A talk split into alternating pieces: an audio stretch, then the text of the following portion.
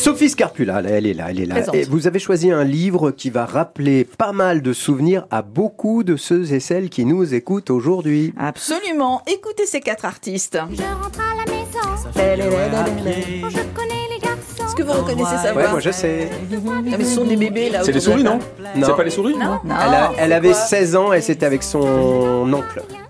Son frère, son frère. Ah, C'est pas les souris, j'aurais dit les Non, souris. c'était moi. Sylvie, Sylvie Vartan. Premier 45 tours de Sylvie Vartan. Et puis il y avait celle-là aussi. Ah ouais. Ça, c'est Sylvie Vartan, évidemment. C'est Sheila. Le garçon décalé. Vous avez Sheila, reconnu Sheila. Sheila, Ouais, le oui. premier 45 tours. Et puis il y avait elle. Je suis d'accord. Françoise Hardy. Ensemble, on est heureux. Bien sûr. On fait de notre mieux, ça peut durer. Peut-être un mois ou deux. Si tu ne me demandes pas d'aller chez toi. La dernière. France Gall. Avec ses copains. Ouais. Ouais. avec les filles. Absolument. Alors pourquoi je vous parle de ces filles et pourquoi on les écoute? Ces artistes, ces chanteuses, ces femmes ont bercé notre enfance pour certains, notre jeunesse pour d'autres, mais quel que soit notre âge, nous les connaissons par cœur, puisque dans les années 60, elles étaient quatre filles dans le vent. C'est aussi comme ça que s'appelle le super livre hein, que j'ai entre les mains. Il est signé par les frères Casalo, Eric et Christian. Alors eux, ils sont auteurs de biographies, de sitcoms, one-man show, etc. C'est donc à la fois un livre de souvenirs, façon biographie, mais aussi toute une époque hein, qui nous est racontée, et surtout la découverte d'une génération d'artistes qui allait vraiment faire bouger les choses et les codes de la société. Et l'histoire de ces filles sera marquée par quelques savoureux clins d'œil du destin. Par exemple, sans le savoir, Sylvie Vartan et France Gall ont habité, avant leur début et leur rencontre, à quelques centaines de mètres l'une de l'autre dans le 12e arrondissement de Paris. Jacques Dutronc, lui, traînait le soir, sans la connaître, à 500 mètres de chez Françoise Hardy, place Estienne d'Orve. Et Sheila n'était pas très loin puisqu'elle venait au mythique Golf Drouot, repère de la jeunesse, avide de musique et de groupes qui faisaient leurs premières armes. Alors tout ce petit monde était sans doute fait pour se croiser un jour ou l'autre, mais personne ne pouvait imaginer le destin, la place qu'ils occuperaient dans le monde artistique.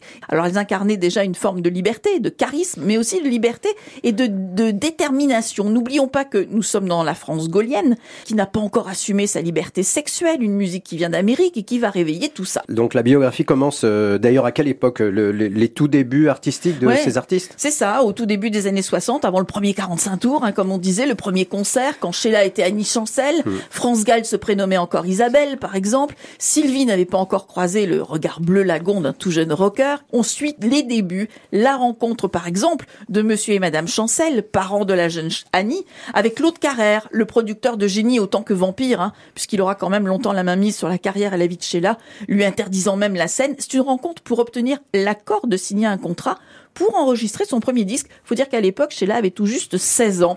Et l'extrait de chanson que vous avez entendu, Jolie petite Sheila, Sheila. c'est une chanson que chantait aussi à l'époque Lucky Blondeau. Ah oui, qui Hein. était une star aussi à l'époque. hein. C'est donc ce titre qui a donné le pseudo de Danny Chancel, euh, Ah, Sheila. Sheila. Voilà. Et bien sûr, dans ce livre passionnant, ben, on trouve de nombreuses photos de l'époque, dont beaucoup sont signées Jean-Marie Perrier Ben oui. pour le magazine Star de Ah, l'époque. Hein, ouais. Salut les copains. Perrier, autre personnage incontournable, témoin du début, de l'éclosion de ces artistes, avides de liberté, bourrés de talent.